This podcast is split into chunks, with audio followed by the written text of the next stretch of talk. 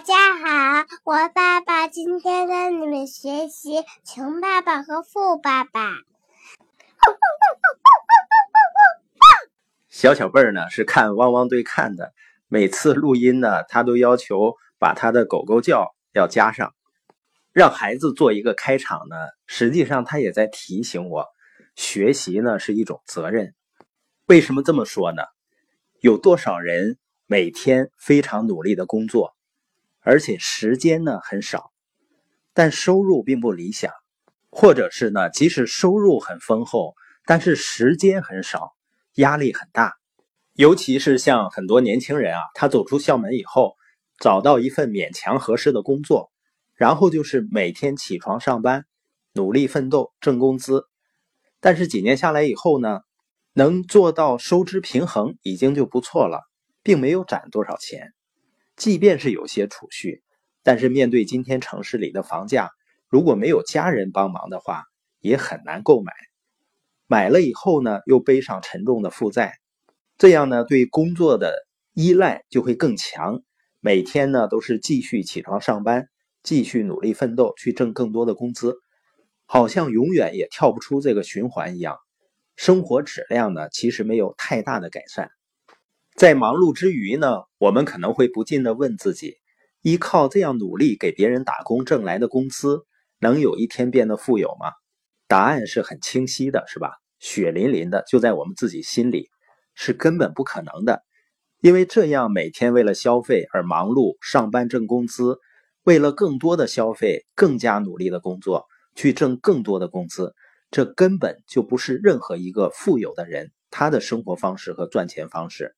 如果我们不能明白这一点的话，我们将一生都被困在这个陷阱当中。更重要的是，我们会把自己现在的思维方式所带来的行为所创造的结果传递给自己的孩子。我们把希望呢寄托给孩子，去更努力的学习，然后考更好的学校，然后呢去找一份更好的工作。我们在给自己的孩子指引未来的道路。实际上呢，是在指引他们继续重复我们现在不想重复的循环。而《富爸爸穷爸爸》这本书呢，它出版时间是在十八年前的九九年。你可能会觉得是不是有点老了？这十八年的时间，整个的社会经济已经发生了翻天覆地的变化。作者的观点和知识在今天会不会已经不适用了呢？实际上，会过时的永远是具体的方法。但是，关于财富的观念永远不会过时的。《富爸爸穷爸爸》这本书呢，就是在帮助我们革新自己的理财观念。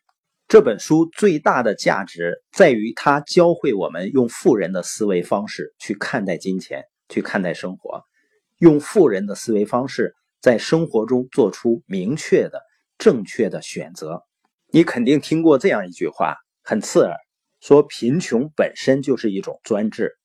贫穷最根本的原因不是因为没有钱而贫穷，是贫穷的思维模式让穷人永远都无法摆脱贫穷的状态。拥有这种固定思维模式的人呢，即便是有金钱从他面前走过，有机会砸在他脑袋上，他也无力伸出手去抓住它。所以，《穷爸爸富爸爸》这本书呢，给我们带来的是观念的变革。